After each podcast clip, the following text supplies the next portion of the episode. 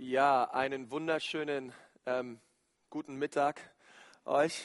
Schön euch zu sehen. Mein Name ist Konsti Kruse, ich bin hier der Pastor und ich freue mich, äh, mit uns zusammen heute diese Predigtserie abzuschließen. Ähm, vier Versprechen. Und ähm, ihr könnt schon mal gespannt sein heute. Das glaube ich wird richtig gut. Äh, wir wollen heute darüber reden gemeinsam, wie können wir wirklich einen Unterschied machen. Äh, wie kann ich persönlich einen Unterschied machen? Wie können wir als Gemeinde einen Unterschied machen? Und ähm, für Jesus und für sein Reich auf dieser Welt. Und äh, ich freue mich, nächste Woche werden wir eine neue Serie starten. Wir haben noch nicht so richtig einen Namen für die Serie, aber es wird über, äh, über äh, Sex, Macht und Geld gehen, okay? Und ähm, wir wollen einfach über diese drei Dinge reden. Wir werden es noch ein bisschen uns überlegen, okay, was äh, ist treffend, aber äh, ich sag's euch eins, es wird heiß und es wird richtig gut und es wird ähm, biblisch und befreiend. Und äh, ich will euch einfach einladen, dabei zu sein, Freunde einzuladen. Äh, wir werden eine richtig gute Zeit haben.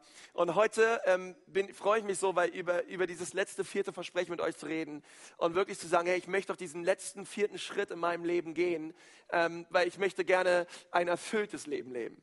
Ähm, ich möchte nicht ähm, sein, wisst ihr, das, das tote Meer ist ein totes Meer, weil das tote Meer hat nur einen Zufluss, aber keinen Abfluss ins Tote Meer fließt nur etwas rein, aber es fließt nichts weg.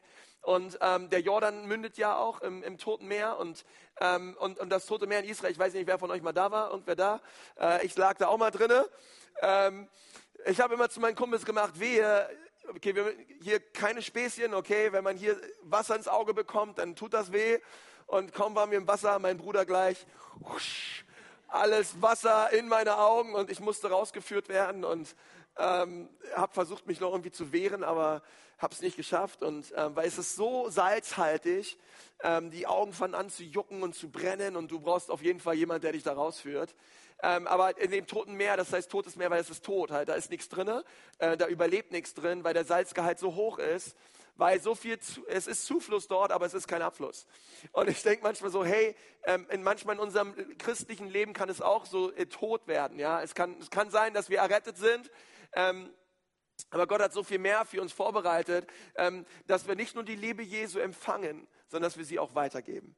Ja, ähm, die Liebe Jesu in uns, die ist nicht nur da, damit wir ähm, irgendwie ein tolles Gefühl haben oder uns, ge uns geliebt fühlen. Das ist wichtig und das hat seinen Platz. Aber ähm, ich glaube, dass Gott es so liebt, dass wenn wir den Segen, den er uns schenkt, weitergeben an andere. Die Liebe, die wir empfangen haben, weitergeben an andere. Und, äh, und nicht, dass es anfängt zu stinken in uns, okay? Und irgendwie zu modern und die Fischchen fangen an zu riechen und alles liegt brach in unserem Leben. Es kann oft daran liegen, dass wir einfach, wir empfangen zwar, aber wir geben nicht weiter. Okay, und Christsein ist nicht nur da, dass ich gesegnet bin, sondern dass ich ein Segen werde für andere Menschen. Und da ist dieses letzte vierte Versprechen, was Gott seinem Volk gegeben hat. Hey, ich, ich will euch nicht nur segnen, sondern ich will euch zu einem Segen machen für andere Nationen. Und ich möchte mal, dass wir das gemeinsam lesen aus 2. Mose 6, die Verse 6 bis 7 in dein Predigtheft. Ähm, du kannst es immer mitnehmen, dieses Gottesdienstheft am Eingang. Nimm es ruhig in die Hand. Ähm, dort gibt es Predigtmitschriften, da kannst du mitschreiben und ähm, weil ich glaube, dass der Heilige Geist immer was zu sagen hat bei einer Predigt. Ja? Und ähm, es ist immer gut mitzuschreiben. 2. Mose 2, 6 ähm, und Vers 6. Und, und da sagt Gott zu Mose, darum sage den Kindern Israels, ich bin der Herr und ich will euch aus den Lasten Ägyptens, lass mal zusammen sagen, herausführen. Okay, ist Gott, was Gott möchte. Er möchte uns aus den Lasten Ägyptens herausführen. Und ich will euch aus ihrer Knechtschaft befreien. Hau mal deinen Nachbarn und sag ihm mal, hey, mach mal mit. Okay. Äh, wir lesen das Ganze nochmal von vorne, okay? Also was Türkis ist, das sagen wir einfach zusammen. Außer vier Versprechen um, das sage ich einfach. Okay, darum sage den Kindern Israels, ich bin der Herr und ich will euch aus den Lasten Ägyptens und ich will euch aus ihrer Knechtschaft und ich will euch durch einen ausgestreckten Arm und durch große Gerichte. Und über diese drei ersten Versprechen, ich will Versprechen, habe ich die letzten drei Wochen geredet. Und ehrlich gesagt, das ist so die erste Visionsserie, die, die wir als Gemeinde haben, weil wir wollen, dass diese, dass diese vier Versprechen ähm, wirklich in dem Leben eines jeden Menschen in der Ecclesia Nürnberg erfüllt werden. Und ähm, das erste ist, Gott wollte sein Volk herausführen ähm, aus der Macht der Sünde. Ja, ihr könnt euch an die Geschichte, äh, vielleicht kennst du sie. Ähm, Josef ist äh, verkauft worden nach Ägypten, verraten worden von seinen Brüdern. Und er ist nach Ägypten, äh, aber Gott, Gottes Gunst und Gottes Hand war auf seinem Leben. Und so ähm, wurde er der zweitmächtigste Mann in Ägypten. Und, ähm, und nach einer Zeit kamen auch seine Brüder, weil eine Hungersnot war in Kanaan und sie kamen nach Ägypten und, und Mose ähm, gab sich ihnen erkenntlich. Und er hat gesagt, hey Leute, kommt alle doch nach Ägypten, hier ist es schön und ähm, ist zwar gerade eine Hungersnot, aber ich hab, Gott hat Gunst geschenkt und ich habe Vorratshäuser und so weiter und kommt doch alle. Und so kam das, kamen die Nachkommen Abraham, Isaaks und Jakobs, sie kamen alle, alle nach Ägypten. Und über 400 Jahre waren sie in Ägypten und sie waren ein sehr gebärfreudiges Volk. Preis dem Herrn. Die äh, äh, Bibel sagt, sie haben sich vermehrt und vermehrt und vermehrt und vermehrt, ähm, sodass äh, irgendwann der Pharao meinte, sie sind wie Heuschrecken in unserem Land. Und er hat und, und die Bibel sagt und der der der Nachfolger von dem, von, dem, von dem Pharao, der dann gestorben ist, sagt die Bibel, und, und, er, und er kannte Josef nicht mehr. Und auf einmal entwickelte sich ein Hass ähm, gegen, dieses, gegen die Israeliten im Land Ägypten. Und Gott, ähm, und Gott hat sein Volk gesehen, weil die Ägypter, sie fingen an, sie als Sklaven zu halten. Ja, es ist ja manchmal so in der Nation, das sind, andere sind schuld. Und wir versklaven, wir versklaven die Israeliten. Und, ähm, und sie waren nur noch da und haben jahrhundertelang Lehmziegel äh, gegossen. Und äh, die, die Pyramiden, die wir heute dort sehen, das haben die Israeliten gebaut ähm, in, im Land Ägypten und sie haben, äh, haben dort ähm, als Sklaven gedient, jahrhundertelang. Und Gott sah sein Volk und es war versklavt. Und, und er sagt, ich möchte euch herausführen. Ich will euch herausführen aus, aus dieser Knechtschaft. Und Paulus greift das später wieder auf. Er sagt, Gott ist derselbe Gott. Er will immer noch Menschen herausführen aus der Sklaverei, der Schuld und der Sünde. Es ist vielleicht nicht mehr Ägypten, aber jeder, es gibt immer noch Ägypten. Ähm, wir sind versklavt unter der Macht der Sünde. Und wer von euch das weiß, er weiß wirklich, Sünde ist wirklich eine Macht. Sünde bewirkt es, dass wir Dinge tun, die wir vielleicht manchmal gar nicht tun wollen, aber wir tun sie trotzdem, weil es gehört zu unserer Natur. Es ist unsere Natur, dass wir sündigen. Und so hat sagt Gott, ich möchte diese Natur, ich möchte dich da befreien. Und er führt das Volk Israel mächtig heraus aus Ägypten. Und nach einer Zeit bemerken sie, sie sind, sie sind in der Wüste herausgeführt aus Ägypten, aber sie haben immer noch gedacht wie Sklaven, sie haben immer noch geredet wie Sklaven. Und er hat gesagt, ich möchte euch nicht nur aus Ägypten herausführen, sondern ich möchte jetzt auch Ägypten aus euch herausholen. Und das ist ein zweiter Schritt, ich will euch befreien. Und ich habe darüber gepredigt, dass es Leute gibt, klar, sie, sie glauben an Jesus und sie sind mit Jesus unterwegs, aber sie sind immer noch gebunden. Sie sind immer noch nicht befreit. Und, und das ist ein zweiter wichtiger Schritt, okay? Als Gemeinde wollen wir nicht nur Leute retten, sondern wir wollen auch, dass Leute befreit werden. Okay, wir wollen, dass Leute herausgeführt und befreit werden. Das dritte ist, wir wollen, dass sie erlöst werden. Und das bedeutet, dass sie wirklich erkannt haben, welche Begabungen und Talente Gott in ihr Leben gelegt hat, damit sie zurück erlöst werden zu dem, was Gott ursprünglich für sie gedacht hatte, dass es Söhne und Töchter sind, die herrschen im Leben. Und das vierte ist, und das können wir zusammen lesen, und ich will euch als mein Volk und will euer Gott sein und ihr sollt erkennen, dass ich der Herr, euer Gott bin, der euch aus den Lasten Ägyptens herausführt. Und dieses letzte, dieser letzte Vers hier, der berührt so mein Herz, weil er zeigt auch so das Herz Gottes. Ähm, der Gedanke Gottes war es, hey, ich will euch als mein Volk annehmen. Ich liebe euch als mein Volk. Ich will euch an mein Herz führen. Ich will euer Gott sein. Und ihr sollt erkennen, dass ich der Herr, euer Gott bin, der euch aus den Lasten Ägyptens herausgeführt hat. Und ähm, das Volk Israel, Israel bis heute, wenn sie Passa feiern, sie feiern es mit vier Kelchen. Und jedes dieser vier Kelche steht für ein Versprechen, was wir hier lesen. Und dieses letzte Versprechen, und daran sollten Sie sich erinnern, ich bin der Herr, der Gott, der euch aus den Lasten Ägyptens herausführt. Ich war es, weil ich habe euch als mein Volk angenommen. Ich liebe euch. Ihr, soll, ihr, seid Teil meiner Familie. Und ich finde das so, so stark von Gott, dass er das sagt, oder? Dass, dass Gott sich ein Volk auserwählt hat, welches er liebt und erwählt hat.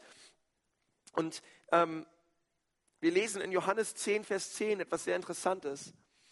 Ähm, dort sagt Jesus, der Dieb kommt nur, um zu stehlen, zu töten und zu schlachten. Ich aber bin gekommen, damit sie Leben haben und das im Überfluss. Gottes Plan für, für dein Leben ist es, ein Leben im Überfluss zu haben. Und das war auch Gottes Plan mit seinem Volk Israel. Gott hat sein Volk erwählt mit einem spezifischen Auftrag und mit einer Bestimmung, ähm, dass, dass sie und wir sehen es auch später, das Heil ist aus den Juden, okay? Der, der, der, der kam, Jesus war ein Jude und er gab sein Leben für uns hin und das Heil, es kam von den Juden und, ähm, und, und sie sind ein Segen und sollen ein Segen, Gottes Bestimmung ist es, dass dieses Volk ein Segen ist für die ganze Welt. Und, und Gott, hat, Gott, hat ein, Gott, Gott hat dieses Volk sich erwählt, damit sie einen Unterschied machen, überall, wo sie sind. Und ich möchte sagen, dieser Herzschlag Gottes, er hat sich nicht verändert. Gott hat sich, ich glaube so daran, dass Gott die Gemeinde Jesu auch erwählt hat, einen Unterschied zu machen, überall auf der Welt. Gott hat, die Bibel sagt, er hat Blut, die Gemeinde erkauft mit seinem kostbaren Blut. Und er möchte sie gebrauchen und benutzen. Es ist Gottes Plan A, die Gemeinde zu gebrauchen, damit sie die Nation erreichen. Und damit sie die Menschen erreichen in der Umgebung, in dem Umfeld, wo die Gemeinde gepflanzt ist. Okay, dass wir hier in der Südstadt ist, ist kein Zufall. Gott, die, die Leute, die in der Südstadt wohnen, brauchen Jesus. Auch darüber hinaus, wenn du nicht aus der Südstadt kommst. Ähm, aber versteht ihr, Gott hat einen Plan. Und heute möchte ich so darüber reden, dass, ähm, dass so wie Gott sein Volk gebrauchen wollte, ähm, wirklich auch Gott dich gebrauchen möchte, uns gebrauchen möchte als ganze Gemeinde, damit wir einen Unterschied machen für ihn und dass wir ein Leben leben, welches im Überfluss ist. Der Becher ist so voll, er fließt über. Er fließt über zu anderen Menschen. Und ähm, die Liebe Gottes, ich bin so gefüllt davon, ich muss sie weitergeben.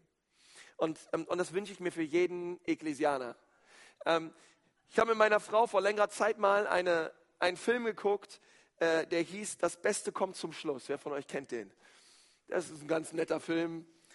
Ähm, da geht es mal nicht um Mord, um Totschlag und der ist auch nicht versaut. Also, ähm, und ähm, in dem Film, der Morgan Freeman und, und, und Nicola, äh, nicht Nicolas Cage, sondern ähm, Jack Nicholson, Ah ja.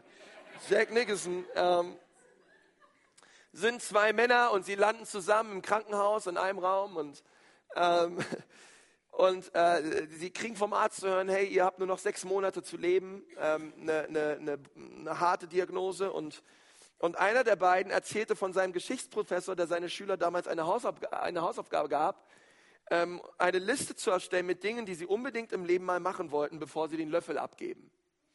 Ähm, und die beiden Männer ähm, beschließen in ihren letzten Monaten, dass sie, die sie noch zu leben haben, diese Liste abzuarbeiten und all die verrückten Dinge zu tun, die sie schon immer mal tun wollten.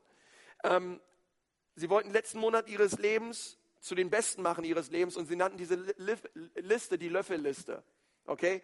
Dinge, die ich in meinem Leben tun möchte, bevor ich den Löffel abgebe. Und da standen echt verrückte Dinge drauf.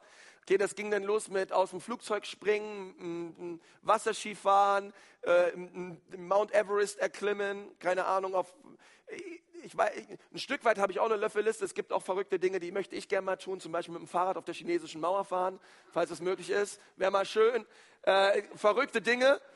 Aber was interessant ist, ist, dass ähm, umso, äh, umso näher der Tod rückte, umso mehr haben sich die Werte und die Prioritäten dieser Löffelliste auch verschoben bei diesen beiden. Ähm, es ging dann irgendwann nicht nur um verrückte Sachen, da der eine von denen, der war Milliardär, okay, das war alles irgendwie möglich, sind überall zusammen im Privatjet hingeflogen. Ähm, und der eine äh, hatte so auf seiner Liste die schönste Frau der Welt küssen. Ähm, bevor er den Löffel abgibt, möchte er die schönste Frau der Welt küssen. Und ich dachte so, hey, die sitzt hier gerade neben mir, also wie soll das passieren? Aber okay, und dann sagt er, und dann, und dann siehst du, wie er in, im Streit lebt mit seiner Tochter. Und du kriegst es so mit, ähm, dass sie total unversöhnt sind und ähm, dass er überhaupt nicht bei ihr zu Hause erwünscht ist und sie will von ihrem Vater nichts wissen. Und, ähm, und dann siehst du in dem Film, wie ähm, der andere Typ, mit dem er zusammen im Krankenbett lag, im Krankenzimmer lag, sagt hey, komm, ähm, lass uns, lass uns mal dran arbeiten. Hey, du musst dich mit deiner Tochter versöhnen. Hey, bevor du den Löffel abgibst, brauchst du Versöhnung in deinem Leben.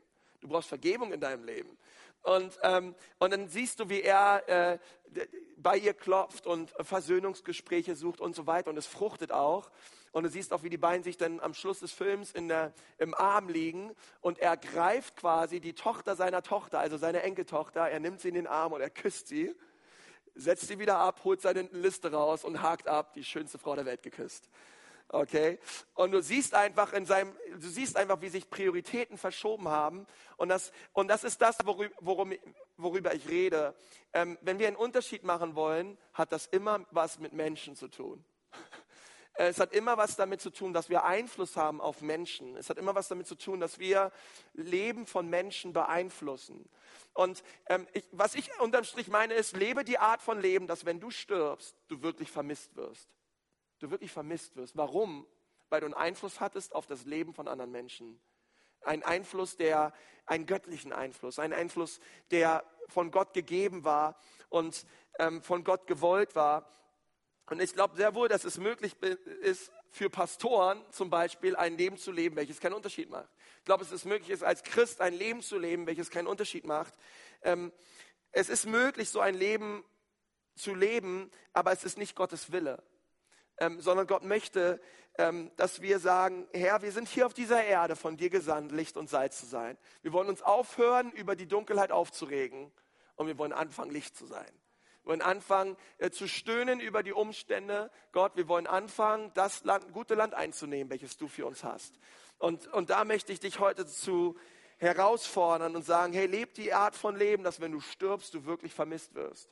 Ähm, weil du Beziehungen gelebt hast und Menschen, ähm, wirklich in dem Leben von Menschen den Wohlgeruch, Je, Wohlgeruch Jesu hinterlassen hast. Und das Tollste ist es, glaube ich, abends im Bett zu liegen und zu wissen, das, was ich heute getan habe, das hat einen Unterschied gemacht in dem Leben von Menschen. Es hat wirklich einen Unterschied gemacht.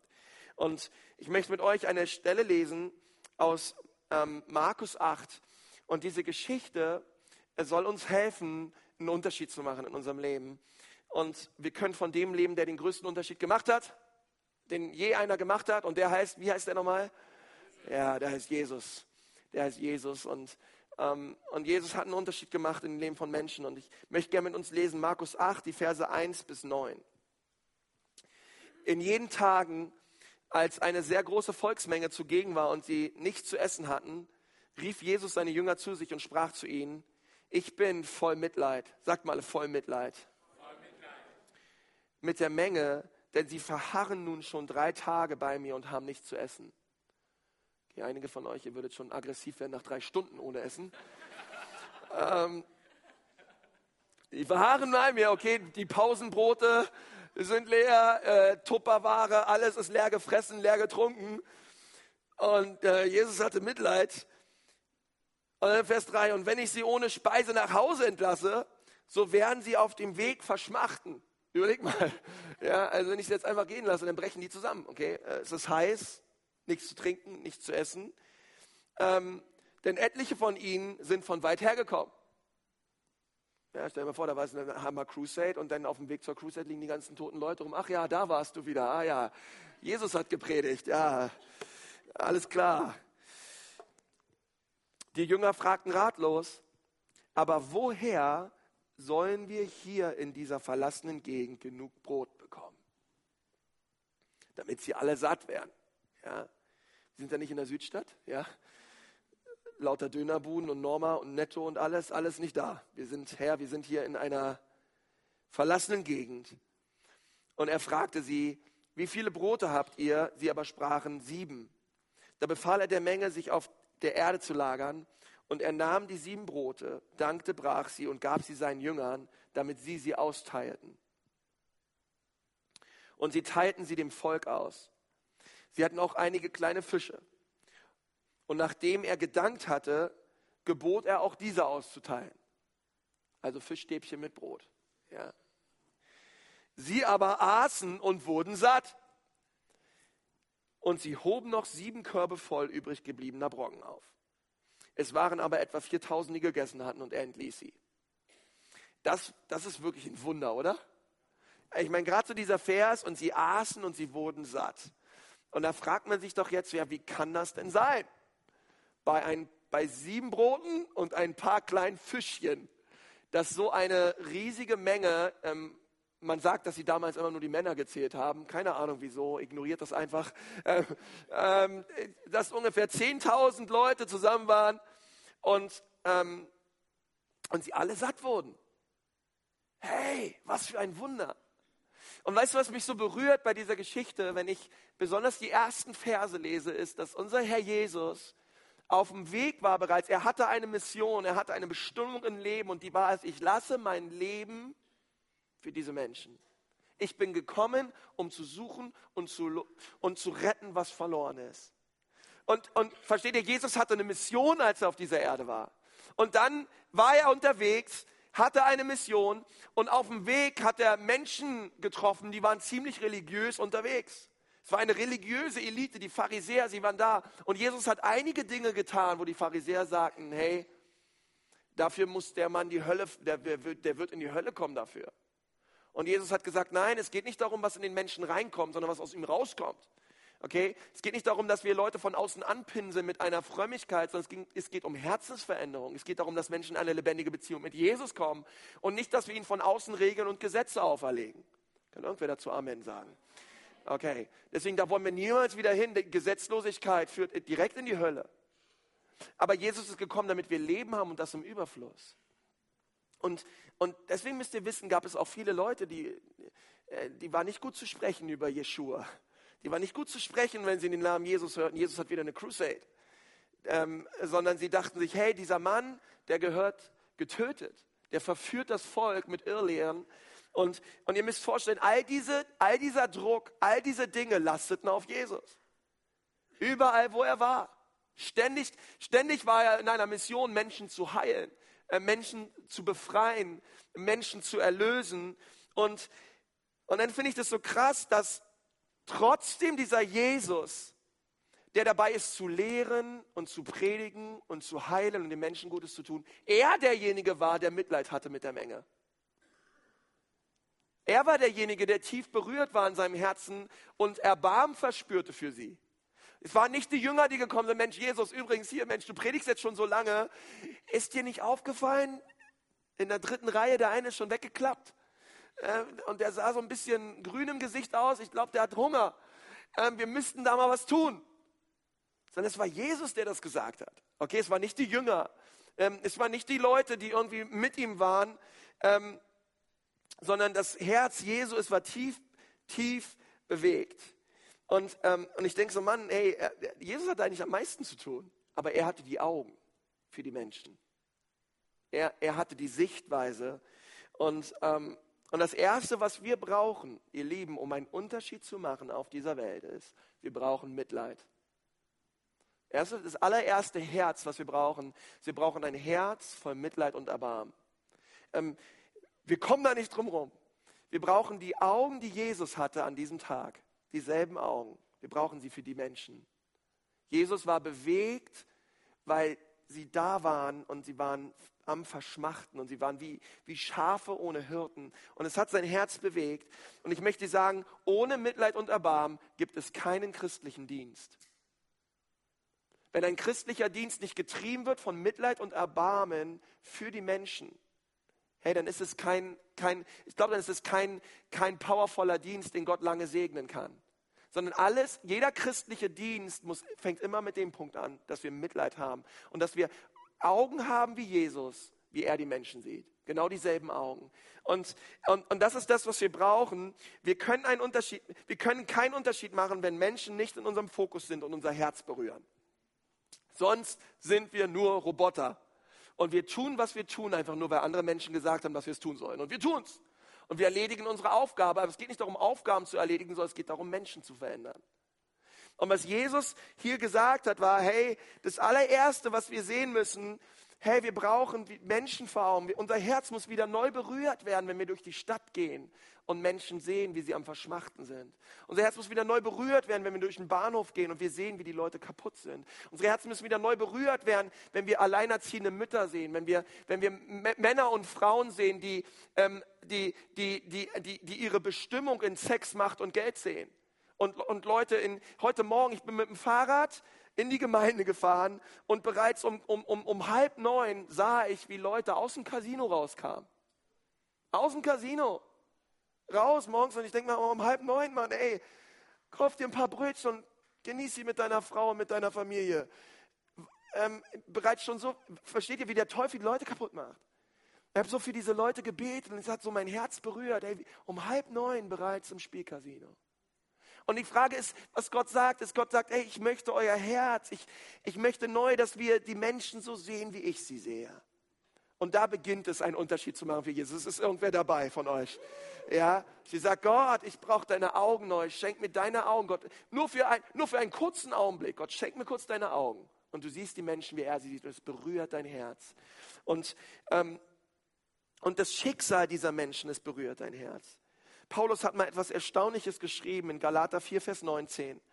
Und er sagt, euretwegen, meine lieben Kinder, leide ich noch einmal alle Schmerzen und Ängste, wie sie eine Mutter bei der Geburt ihres Kindes auszustehen hat. Wenn man doch endlich an euch erkennen könnte, dass Christus euer Herr ist und euer Leben bestimmt. Und ich dachte, krass, wie, wie eine Mutter bei der Geburt in einem, in einem, in einem Kreis, wo es echt wie Folterkammer abgeht. Und Paulus sagt, ey, ich, ich, im Gebet erleide ich genau dasselbe. Ich erleide genau dasselbe. Und warum? Damit dieser Christus, den ihr propagiert und an den ihr glaubt, dass er wirklich der auch euer Herr ist, dass es nicht nur sagt, sondern auch lebt. Und ich denke so, warum, Paulus, warum erleidest du Geburtswehen? Soll ich dir den Grund sagen? Weil er die Menschen liebte. Weil er die Christen in Galatien liebte. Wer diese Gemeinde liebte.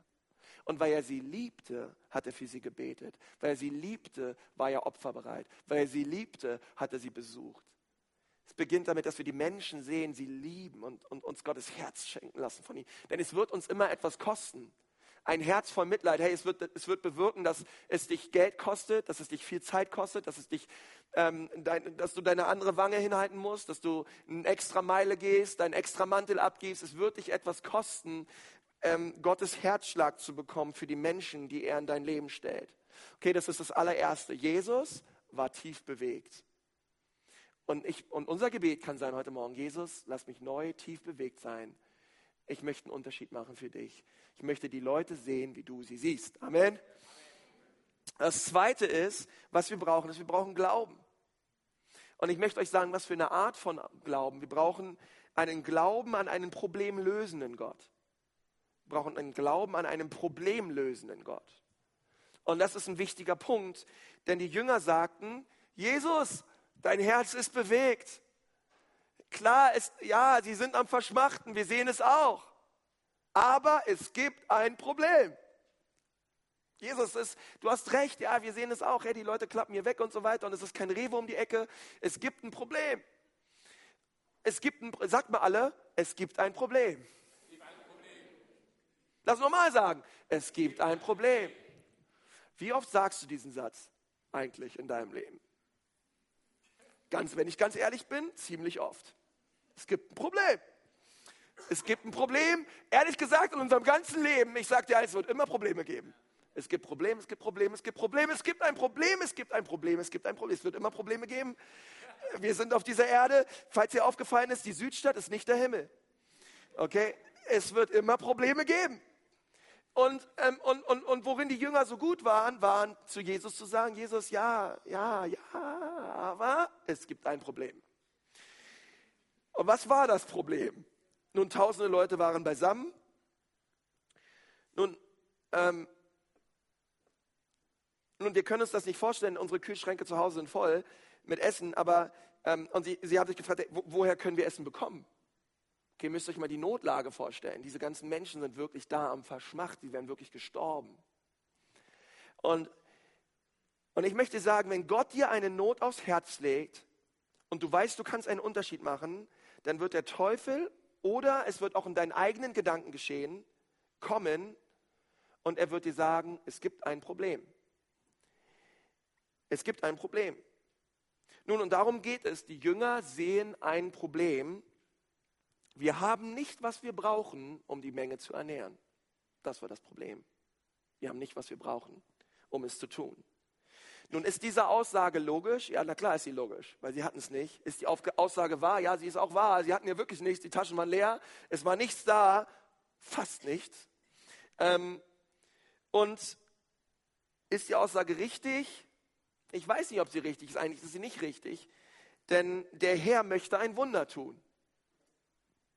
Ich meine, Jesus Christus war da. und der Herr wollte ein Wunder tun und ein Problem taucht auf, aber unser Gott ist ein Problemlöser. Jesus ist ein problemlösender Gott. Und unser Glaube sollte sich an einen Gott richten, der die Probleme löst. Ähm, Gott, es gibt ein Problem. Ja, ich weiß, es ist ein Problem. Es erzählt nicht, dass es ein Problem gibt. Hey, aber ich bin doch deswegen da und kann dieses Problem lösen. Ähm, Männer und Frauen Gottes, die etwas bewegt haben auf dieser Erde, hatten immer einen Glauben an einen problemlösenden Gott. Ihr Glaube wurde so gestärkt und aufgebaut, weil sie ein Problem nach dem anderen hatten und für jedes Problem haben sie gesehen, Gott ist es, der, der es lösen kann. Gott ist es, der es lösen kann. Es gibt auf dieser Erde kein problemfreies Leben. Streich dir das, schmink dir das ab. Nein. Ähm, äh, das wird es nicht geben. Hey, deswegen glauben wir an einen Gott, mit dem wir über Mauern springen können und der in den Problemen mit uns ist. Deswegen glauben wir kein Gott, an einen Gott, der nicht sagt, hey, ich bewahre dich vor dem Feuer, sondern ich bin im Feuer mit dir. Ich bin im Ofen mit dir. Ich bin an deiner Seite ähm, und, ich, und ich stärke dich und ich führe dich. Und die Jünger sagen, hey, wir haben ein Problem und es geht uns allen so. Wann immer wir einen Unterschied machen wollen, werden Probleme kommen. Ich verspreche es dir. Wenn du hier rausgehst heute und dich be Gott bewegt dein Herz mit Mitleid und du willst etwas tun, Probleme werden kommen. Dir werden sofort Probleme einfallen. Ich habe nicht genug Geld, ich habe nicht das, was ich brauche, ich habe nicht die Begabung, ich habe nicht die Talente, ähm, ich habe nicht den, den Spenderkreis, äh, ich habe nicht den, den, den Support, den ich bräuchte, ich habe keinen geistlichen Vater, ich habe keine geistliche Mutter. Ähm, und, und so viele Dinge, meine Eltern oder meine Lehrer oder irgendwas wird uns immer einfallen, warum wir nicht das tun können, was Gott uns aufs Herz gelegt hat. Und der Herr hat ihnen eine Not aufs Herz gelegt, aber der Teufel kam mit Problemen. Und ihre Antwort war, wir haben nicht, was wir brauchen, um das zu tun, wozu Gott uns aufgetragen hat. Wir haben nicht das Zeug, wir haben nicht das, was wir brauchen. Und, und vielleicht ist das heute deine Predigt. Und Gott hat es dir aufs Herz gelegt, etwas zu tun. Aber immer und immer wieder bringst du eine Entschuldigung hervor ich habe nicht genug. Pünktchen, Pünktchen, Pünktchen. Was ist es in deinem Leben? Was ist es in deinem Leben, wo du sagst, Jesus, stimmt, die Not ist da, aber ich hab, wir haben nicht genug Essen. Wir haben nicht genug Trinken. Wir haben, wir haben nicht davon genug und nicht davon genug. Ähm, ich habe nicht genug Erfahrung. Ich, weiß noch nicht, wie das läuft, ich weiß nicht, wie es geht, ich bin zu alt, ich bin zu jung, ich bin zu groß, ich bin zu klein. Ähm, ich möchte dir eins sagen, es wird immer ein Problem der Unzulänglichkeit geben. Immer. Und warum sage ich das? Weil die Bibel ist voll davon und ich habe es in meinem eigenen Leben auch erlebt. Ähm, Mose hat gesagt, ich kann nicht reden. Und Gott hat zu ihm gesagt, hey, ähm, habe ich dir nicht einen Mund gegeben? Gebrauch doch diesen Mund. Ich habe ich, ich, ich hab ihn doch erschaffen. Ähm, und ich, und ich, möchte, ich möchte, ich bin es, der dich geformt hat. Äh, und das sagt er zu Jeremia, ich bin es, der dich geformt hat im Bauch deiner Mutter. Ich, ich bin es doch, der dir hilft. Ich bin doch deine Kraft und deine Stärke. Nun, das Erste ist, wir brauchen Mitleid. Das Zweite ist, wenn, wenn du Dinge fühlst und, und, und Gott dir Augen öffnet für Nöte um dich herum, Zweites, was du brauchst, ist, ähm, du brauchst einen Glauben an einen problemlösenden Gott, denn die Probleme werden kommen. Das Dritte, was du brauchst, ist Hingabe. Was brauchen wir, um einen, um einen Unterschied zu machen? Wir brauchen Mitleid ähm, als, als äh, Grundlage. Das Zweite ist, wir brauchen Glauben. Und das Dritte ist, wir brauchen Hingabe. Dann stellt Jesus mich eine wichtige Frage, ähm, versteht ihr, es gibt ähm, in den Evangelien werden Jesus über 300 Fragen gestellt und auf nur sieben Fragen gibt er eine direkte Antwort. Ansonsten stellte Jesus immer eine Gegenfrage. Ähm, so haben übrigens Rabbis früher auch gelebt. Okay, es gab eine Frage bis heute. Und ähm, die beantworten wir doch nicht, das wäre doch viel zu einfach. Ähm, es, ich möchte erstmal eine Gegenfrage stellen, okay? Wenn auch Lehrer so sind, das regt einen immer so ein bisschen auf, ja? Ähm, weil sie, ja, wie ich soll jetzt selber denken? äh, großartige Leiter leiten immer durch Fragen. Und Jesus, und Jesus sagt, hey, erzähl mir nicht, was ihr nicht habt. Meine Frage ist, was habt ihr? Sagt mal alle, was habt ihr? Also Jesus haut sofort eine Frage zurück. Was habt ihr? Und deswegen möchte ich dir sagen, Gott ist nicht daran interessiert, was du nicht hast. Gott ist nicht daran interessiert, was du nicht hast. Er will wissen, was du hast. Und er sagt, was du hast, das gebe mir. Und es ist der dritte Punkt, was ich habe, das gebe ich Jesus. Was ich habe, das gebe ich ihm. Ähm, hör, hör, und ich kann mir so die richtig die Jünger vorstellen. Mensch, Jesus, hör zu, wir haben hier nur kleine Fische und ein bisschen Brot. Und hier sind 10.000 Leute zusammen. Äh, das ist gar nichts. Und Jesus sagt, hey, ich, ich frage euch nicht danach, was ihr nicht habt, sondern zeigt mir, was habt ihr? Und sie kamen mit ganz wenig an und sagen, Herr Jesus, das hier haben wir. Und heute fragt der Herr Jesus mich, Konsti, was hast du? Annette, was hast du? Fritz, was hast du? Was, was haben wir? Was, was haben wir, was wir ihm geben können? Ähm, was für ein IQ hast du? Gib ihm Jesus. Äh, was für Begabungen hast du? Gib es Jesus. Was für ein Herz hast du? Gib es Jesus. Ähm, gib ihm dein Herz. Ähm, es gibt einen Mann, der hat so schon echt mein Leben berührt, der heißt Nick Vujicic. Und der, ähm, und das ist ein Evangelist, ja, der predigt überall auf der Welt das Evangelium und der hat keine Arme und keine Beine. Und auch er hat eines Tages gesagt, ich möchte einen Unterschied machen in meinem Leben und ich höre auf, Gott anzuklagen und ihn vorzuwerfen, was ich nicht habe, nämlich keine Arme und keine Beine. Ich werde anfangen, ihn dafür zu preisen, was ich habe. Und ich habe eine Stimme. Und mit dieser Stimme, die möchte ich Gott geben. Und ich möchte Gott bitten, dass er meine Stimme und meinen Mund gebraucht zum Segen für viele Menschen. Und er hat angefangen, das Evangelium zu predigen. Predigt es zu Millionen von Menschen.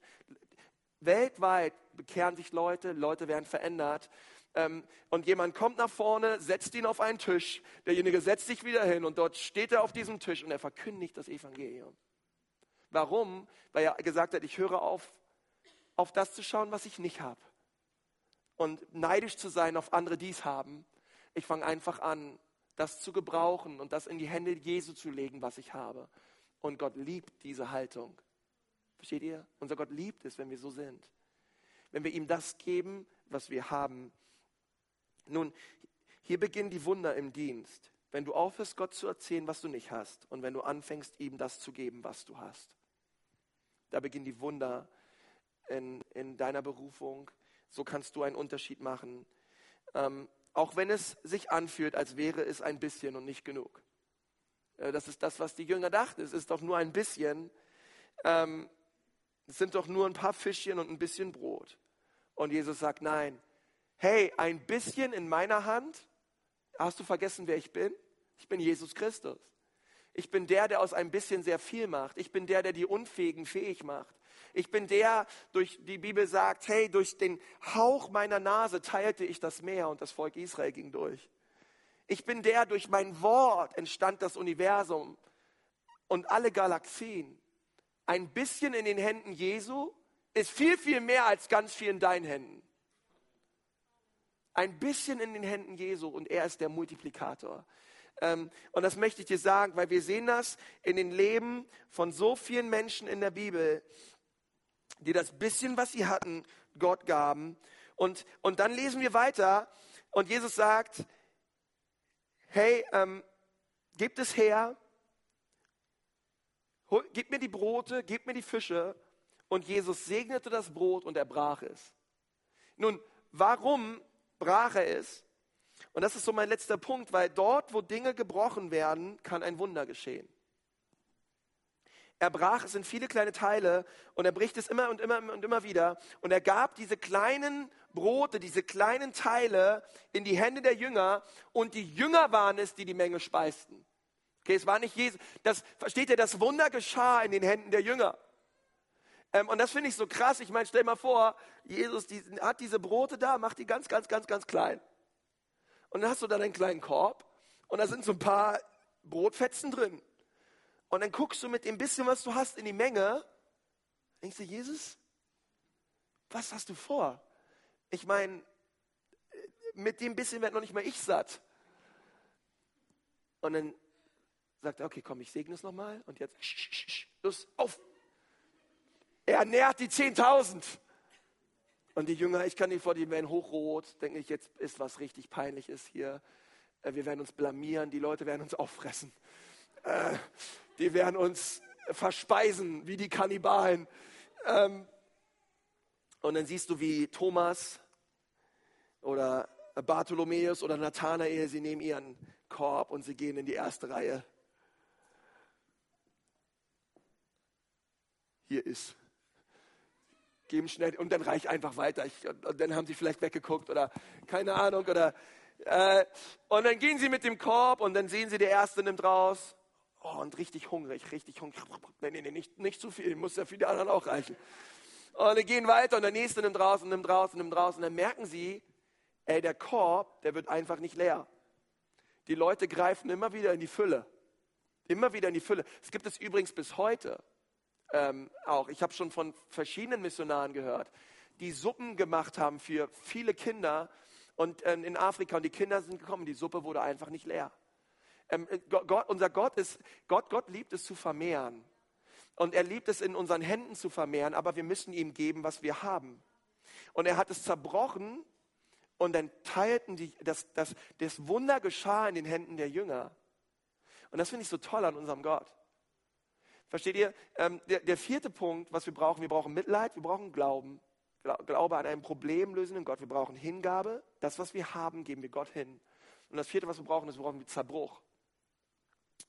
Jesus zerbrach das Brot und er segnete es und er teilte es aus. Und ich möchte sagen, wenn du möchtest, dass dein, dein, dass dein Leben gesegnet ist, dann gib ihm, was du hast. Aber es kann auch sein, dass das, was du ihm gibst, er es nochmal bricht.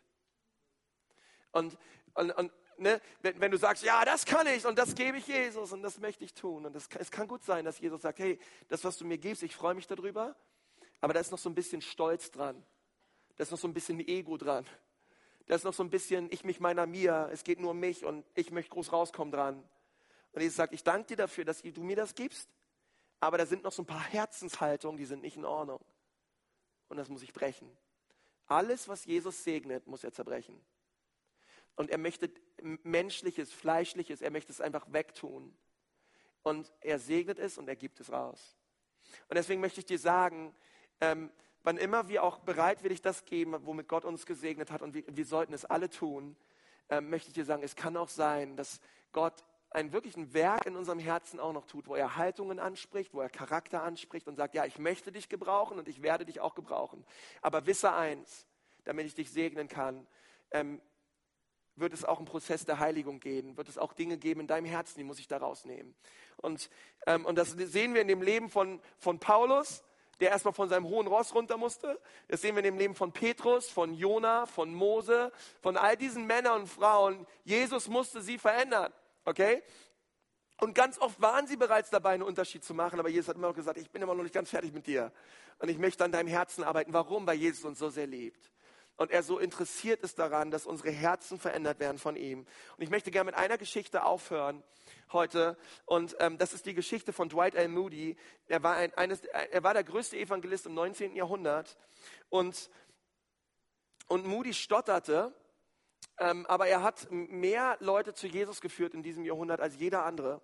Er stotterte und ähm, es gab damals keine Mikros. Okay, er war auch nicht ordiniert und ähm, kein ausgebildeter Theologe. Okay, heutzutage gibt es Colleges und Bibelschulen, die heißen alle Moody College und Moody Bibelschule und so.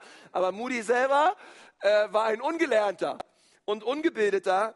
Und, ähm, und jemand hat gesehen, äh, wie, wie er lebte. Denn Moody hatte Straßenkinder von Chicago auf dem Herzen. Er hat sie gesehen und, und er dachte, hey, sie brauchen Jesus und ähm, auch sie sind am Verschmachten und ich möchte etwas bewegen in dieser Stadt Chicago.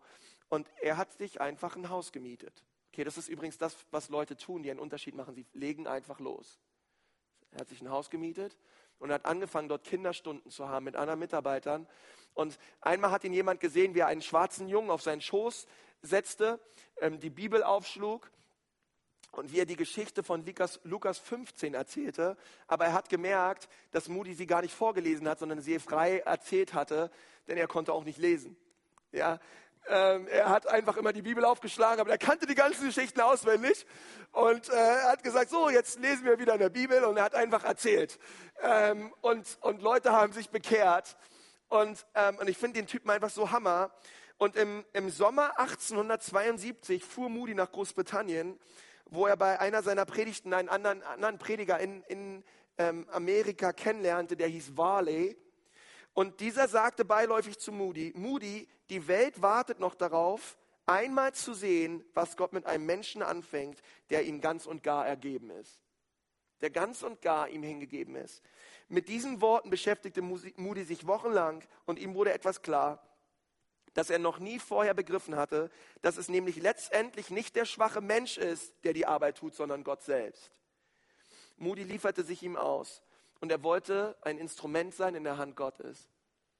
Und das, was vor den Menschen nichts wert war, das hat Gott gebraucht, um die Weisen zunichte zu machen. Und deswegen möchte ich dir sagen, vielleicht bist du hier und sagst, ja Pastor, aber ich habe nicht viel. Ähm, das bisschen, was du hast, leg es in die Hand Jesu. Denn Jesus kann mit dem bisschen, was du hast, Tausende von Menschen erreichen. Tausende von Menschen. In dieser Geschichte wurden Zehntausend Menschen gesättigt. Und auch durch dein Leben sollen andere Menschen erreicht und verändert werden. Das vierte Versprechen lautet, Gott möchte, dass wir einen Unterschied machen.